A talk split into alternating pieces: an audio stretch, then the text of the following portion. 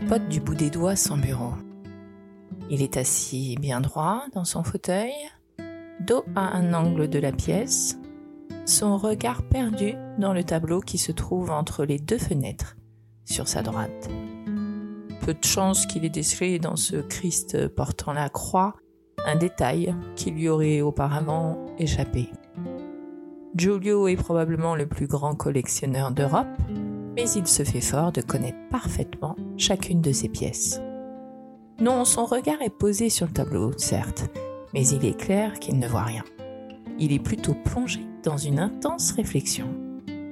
Les trois scribes occupant les trois autres angles de la pièce ne s'y sont d'ailleurs pas trompés.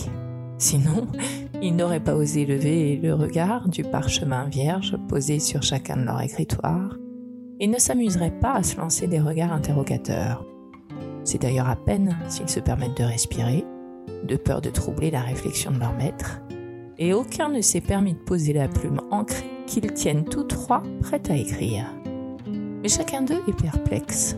Certes, la discussion qui vient de se dérouler sous leurs yeux, ou plutôt à leurs oreilles, était enlevée et riche en nouvelles, mais rien dans son contenu ne peut leur expliquer la raison de l'absence momentanée du cardinal. Ce dernier est connu pour sa capacité à faire plusieurs choses à la fois, raison pour laquelle il s'en a tous les trois. En effet, il est courant qu'il dicte plusieurs lettres en même temps, au gré de son intelligence vive. Et s'il se doute que l'esprit du grand homme n'est jamais en repos, ils n'ont pas l'habitude de ce genre de pause, alors même qu'il se doute qu'il leur reste énormément de travail aujourd'hui. Entre la conduite du royaume, la guerre avec l'Espagne et la fronde à laquelle le souverain fait face, son ministre principal n'a pas loisir de l'embiner. C'est à n'y rien comprendre. Giulio, quant à lui, est en effet songeur, en raison de sa récente conversation.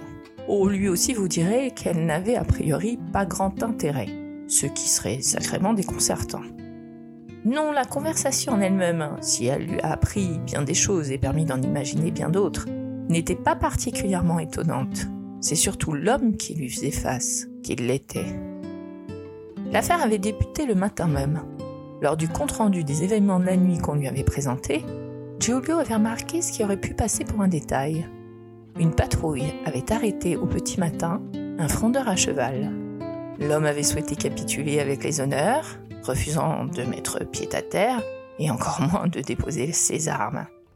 S'étant revendiqué de l'entourage des Condés, ce qui était quand même audacieux, il avait réussi à faire accepter ses conditions au chef de la patrouille, qui, penaud, l'avait escorté jusqu'ici, où le cavalier attendait qu'on décide euh, ce qu'on allait faire de lui.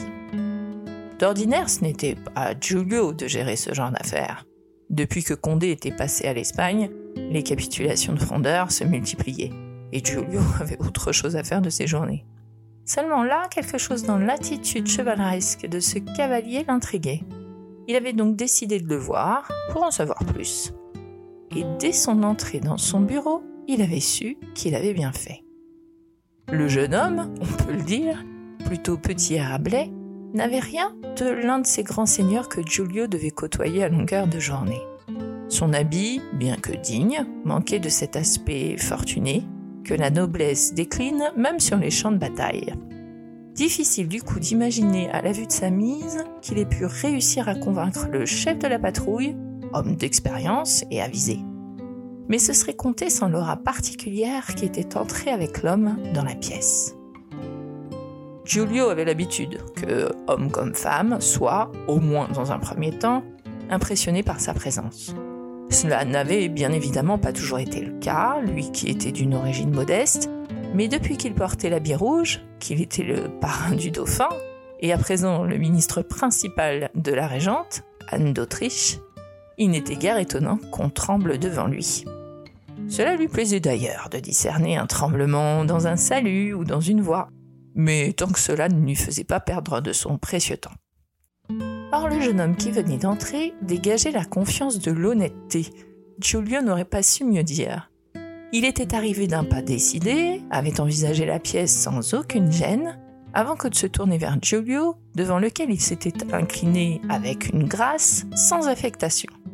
Il avait alors levé son regard franc pour le placer dans celui de Giulio, attendant que ce dernier entame la conversation, avec le plus grand naturel. On aurait dit qu'il rendait visite à un ami ou un parent. Giulio n'en avait pas été décontenancé, ce serait mal le connaître, mais cela avait attisé sa curiosité. Qui pouvait bien être ce jeune homme pour qu'il soit ainsi aussi confiant dans de telles exceptionnelles circonstances? Le jeune homme l'avait bien vite informé. Issu d'une petite noblesse de Bourgogne, il avait eu l'occasion de rencontrer par l'entregent d'un oncle maternel le prince de Condé, gouverneur de cette même Bourgogne, et avait alors décidé de s'engager comme cadet dans l'infanterie à à peine 17 ans. Suite au récent siège de Sainte-Ménéhould, au cours duquel il s'était distingué, il avait été promu maître, soit sous-officier, dans ce même régiment de cavalerie à l'âge de 19 ans. Il avait à présent 20 ans. C'était simple, c'était clair, c'était concis, mais ça en disait long sur lui. Julien n'était pas étonné de l'allégeance des Bourguignons au prince de Condé. Après tout, il trouvait en quelque sorte plutôt logique de suivre ainsi son gouverneur. Ce qui le surprend par contre, c'est l'élocution de ce jeune homme, l'intelligence qui en transpire, et cette trajectoire notable qu'il avait rendue sous-officier à 19 ans. Et puis, pour tout vous dire, ce qui augmente encore l'intérêt de Giulio, c'est la mention de Sainte Ménéhould. La ville est aux mains des frondeurs, et Giulio voit là l'occasion d'avoir des informations de première main. Alors, il conduit la discussion sur ce sujet, et le jeune homme est intarissable. Il développe les points forts de cette ville, posée en partie sur une crête, entourée de forêts et vallons. Il ne dit pourtant pas comment il a traversé l'Aisne la nage sous le feu des ennemis pour rendre compte de la situation à son camp. Quand Giulio l'interroge sur les points faibles du même endroit, il détaille quelques sujets qui correspondent au rapport que Giulio a reçu de Clairville, ingénieur militaire. Il n'en faut pas plus pour que Giulio réalise qu'il a devant lui un jeune homme qui ira loin. Reste à lui faire accepter que ce soit auprès du roi. Giulio est confiant en ses qualités de négociateur. Il ne serait pas où il en est, après bien des vents contraires, si ce n'était grâce à sa capacité de persuasion. Il propose donc au jeune homme ce qu'il sait marcher majoritairement avec la race humaine. Si ce dernier accepte de rencontrer Louis-Nicolas de Clairville, l'ingénieur militaire, de lui détailler la situation de Sainte-Ménéhould et de travailler sous ses ordres à sa reprise par l'armée du roi, il lui promet mont et merveille. Et le pire, c'est qu'il ne ment pas. Sauf que le jeune homme décline. Il n'a que faire du statut ou de l'argent. Julio ne s'avoue pas vaincu, mais bien évidemment surpris. Lui vient alors l'idée de s'adresser à cet homme qui est entré tout à l'heure, cet homme d'honneur. Giulio parle alors politique et devoir. Condé étant à présent dans le camp de l'Espagne, c'est comme si Sainte Ménéhould était à présent sous domination étrangère. Or, ce dont Giulio ne doute pas, c'est que le jeune homme, après avoir suivi Condé par convention, s'en est détaché par conviction. Il aime la France. Son aide auprès de Clairville permettrait à la France d'aller dans le bon sens. La reprise de Sainte-Ménéhould serait une victoire à plus d'un titre pour la France. Et on ne demanderait au jeune homme que d'œuvrer pour la France. Le silence qui s'ensuit étonne Giulio. Il a bien d'autres cartouches, mais il pensait réellement avoir cerné l'homme. Ce qu'il n'avait pas pris en compte, c'est que comme tout honnête homme, le jeune cavalier lui demanderait un temps de réflexion. À lui, Giulio Mazzarini, l'un des plus puissants de France, alors qu'il a capitulé cette nuit. Et c'est cette attitude pleine de courage et de sagesse qui a plongé Giulio dans ses pensées. Lui-même déteste avoir à décider de quoi que ce soit sans avoir pesé tous les pour et les contre et est impressionné par ce jeune homme qui ne semble pour sa part impressionné par personne. Il ira loin, Dieu le sait. Il espère juste avoir été assez convaincant, ce qui l'a plongé dans une perplexe réflexion, lui qui se veut irrésistible. Oh, euh, elle n'a duré que quelques minutes, cette réflexion, hein, suffisamment pour que les scribes s'en inquiètent, mais pas assez pour éloigner longtemps le cardinal Mazarin de son devoir. Le voilà qui reprend la liste de ses consignes, se levant de son bureau pour marteler ses mots dans son phrasé chantant. Dans deux heures, on lui amènera un pli, sur lequel ne sera écrit que Monseigneur, c'est oui. Il aura alors un sourire aux lèvres en détaillant la signature de ce jeune homme. Sébastien le prêtre, marquis de Vauban. Bonjour mes punaises. Vous venez d'assister, bande de petits vénards, à une rencontre historique à plus d'un titre. Sachez que je l'ai bien évidemment romancée, mais qu'elle a bien eu lieu dans les circonstances décrites. Vauban capitule, Mazarin le rencontre et le convainc de travailler avec Louis-Nicolas de Clerville, ingénieur militaire. Sans cette rencontre entre ces deux noms illustres, Mazarin et Vauban, qui sait ce qu'il serait advenu de Sainte-Ménéhould, de Vauban et de la France? Car le travail de Vauban conduira en grande partie à ce que la France reste inviolée durant tout le règne de Louis XIV, hormis l'île prise une fois, et ce jusqu'à la fin du XVIIIe siècle, quand les progrès de l'artillerie rendent les forteresses obsolètes en un sens. Mais revenons un peu en arrière.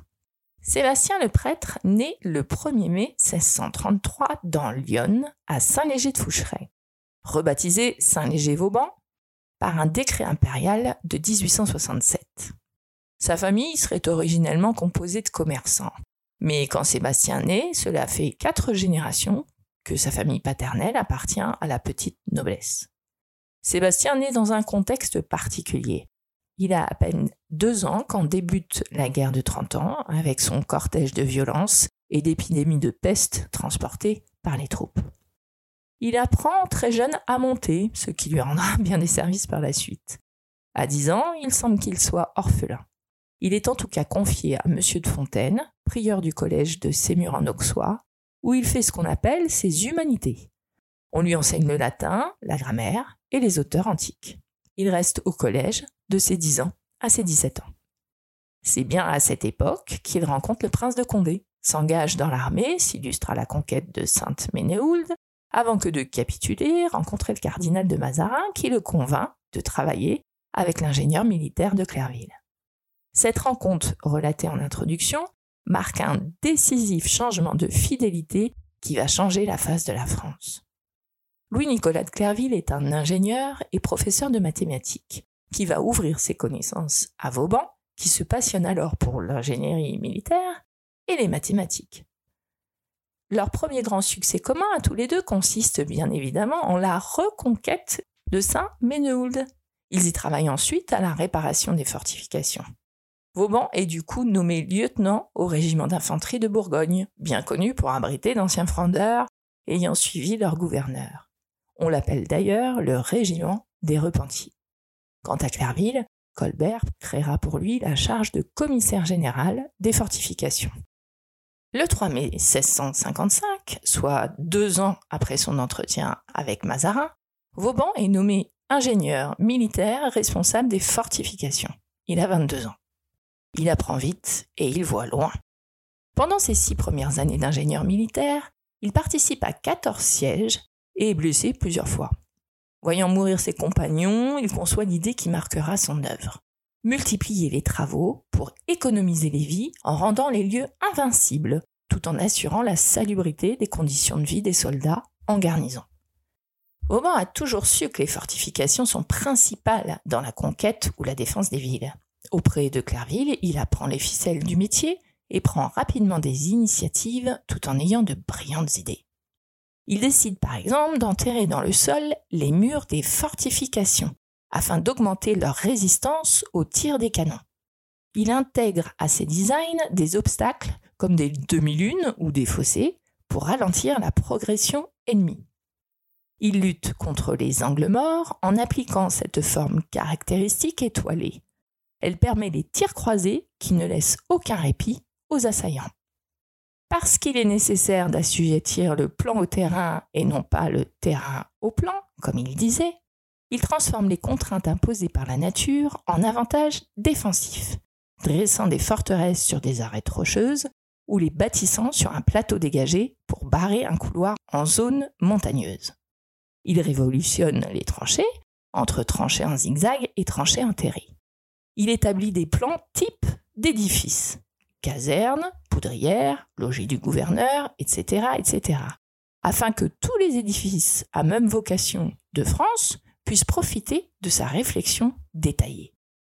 Il cherche également à standardiser les devis, les matériaux, les procédures et les procédés. À cette occasion, il n'hésite d'ailleurs pas à négocier lui-même les prix pour en obtenir des justes. Il dessine des plans détaillés qui sont de vraie beauté et crée des maquettes qui seront rapidement collectionnées par Louis XIV. Elles sont aujourd'hui visibles aux invalides. Tout cela fait de Vauban un expert en poliorcétique, soit l'art d'organiser l'attaque ou la défense lors d'un siège.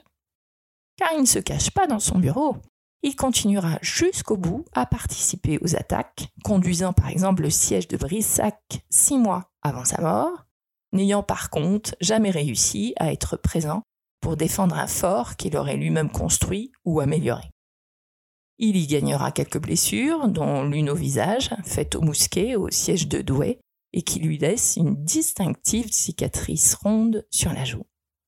C'est toujours avec la moindre perte possible que Vauban obtenait tous ses succès, car la vie des hommes lui est précieuse. En 1676, il écrit à Louvois, en parlant du roi, La conservation de cent de ses sujets doit lui être plus considérable que la perte de mille ennemis. Au siège de Cambrai, on proposa de brusquer l'attaque d'un fort. Vauban s'y oppose. Vous perdrez peut-être tel homme, dit-il, qui vaut mieux que la place. L'autre avis l'emporta, le fort est pris, on a perdu 500 hommes. Mais le fort est repris à l'instant. On laisse Vauban opérer selon ses propres principes, il ne perd que trois hommes, reprend le fort et le conserve. Le roi, présent à cette expédition, lui dit alors une autre fois, nous vous laisserons faire. Place assiégée par Vauban et place prise, place défendue par lui, est imprenable, dit-on. Louis XIV demande d'ailleurs à Vauban d'enseigner à ses fils et petits-fils l'art du siège. Vauban finit également par écrire, à la demande de Louvois, un manuel d'instruction pour la conduite des sièges, dont certains principes sont toujours utilisés aujourd'hui par des armées du monde entier car Louis XIV a confiance en cet homme qui n'hésite pas à lui parler à cœur ouvert, lui qui n'a rien d'un courtisan. Il le suit d'ailleurs dans son idée de fortifier ses frontières naturelles, son précaré, comme Vauban l'appelle.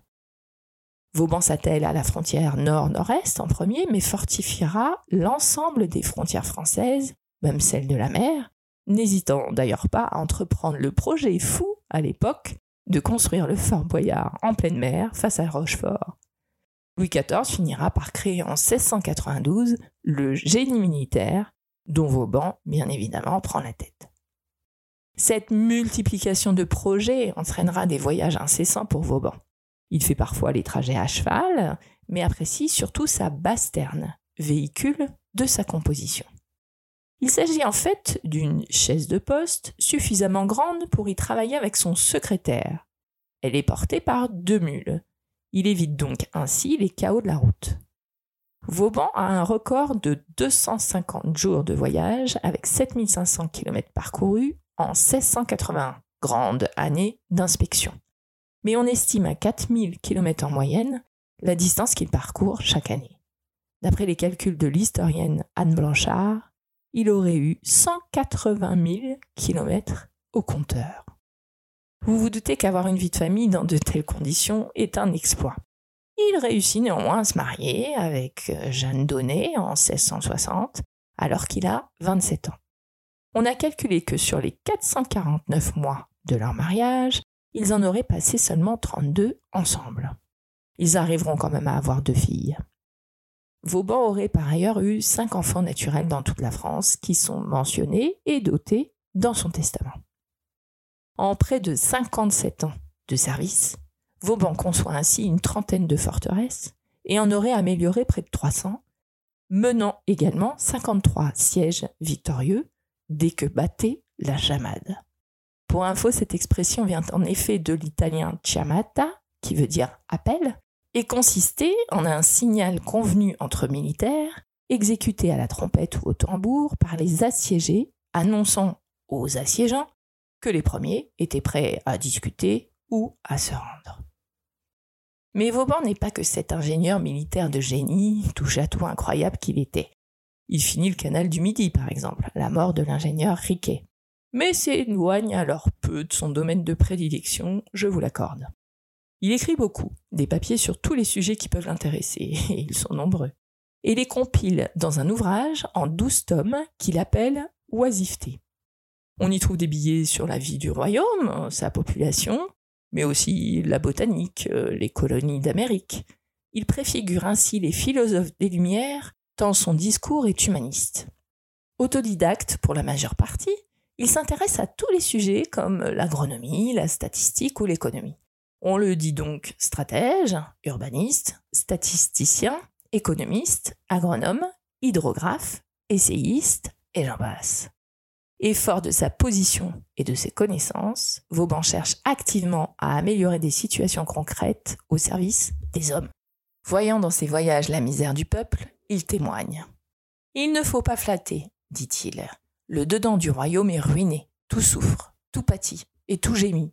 Ose-t-il écrire au roi lui-même en 1679 Un tel langage pouvait coûter cher à Versailles, mais Louis XIV, entouré de courtisans, appréciait le franc-parler de Vauban car il le savait dévoué corps et âme. Enfin, il l'appréciait jusqu'à certaines limites. La fin du XVIIe siècle voit s'abattre nombre d'afflictions sur la France. Il y a d'abord la Grande Famine de 1693-1694. Suite à un hiver 1692 rigoureux, les récoltes sont médiocres en 1693, d'autant que printemps comme été sont pluvieux. Flambée des prix des céréales et épidémie de typhus due à la sous-alimentation s'invitent au tableau. Selon l'historien Emmanuel Leroy Ladurie, c'est 1 300 000 Français qui décèdent sur une population totale de 20 millions. Il y a en même temps la guerre de la Ligue d'Augsbourg, le relèvement conséquent de la taille et l'arrivée d'un nouvel impôt en 1695 appelé la capitation. Ça fait quand même beaucoup de plaies en peu de temps. Vauban, toujours sur les routes, est donc témoin de la misère et du désespoir des Français. Alors il décide d'agir. Il appuie le projet d'un impôt en remplacement de tous les autres impôts qu'il appelle dîme et qui consiste à un paiement possiblement en nature de 5 à 10% de vos revenus selon la proportion de ceux-ci.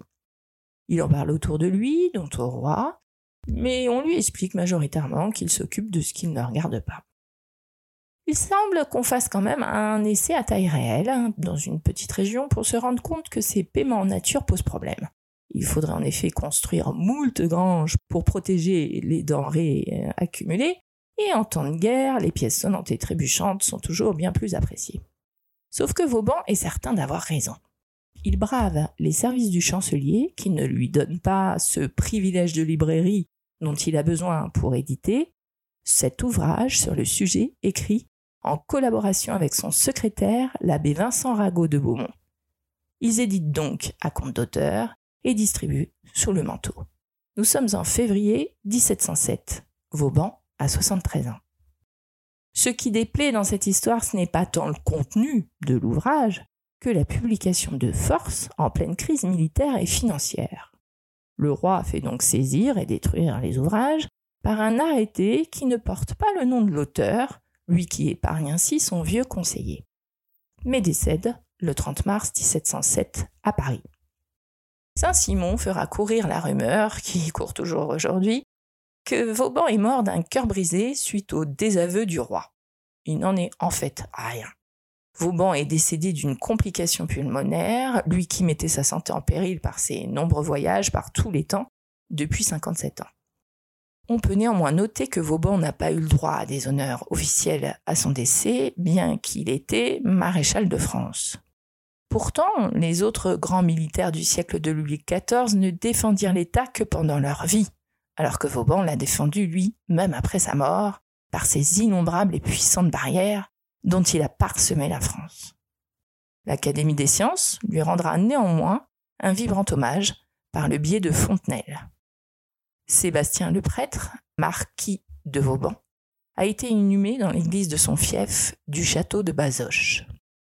Je ne crains ni le roi, ni vous, ni tout le genre humain ensemble, écrivait-il à Louvois dans une lettre datée du 15 septembre 1671 à propos d'une accusation lancée contre deux de ses ingénieurs.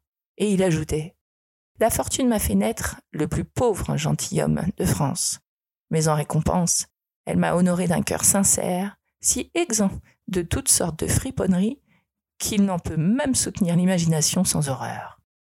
En 1808, sur ordre de Napoléon, ce cœur sincère rejoint les invalides. À bientôt mes punaises. Prochain épisode. Mais est-ce que la Terre est vraiment ronde? Punaise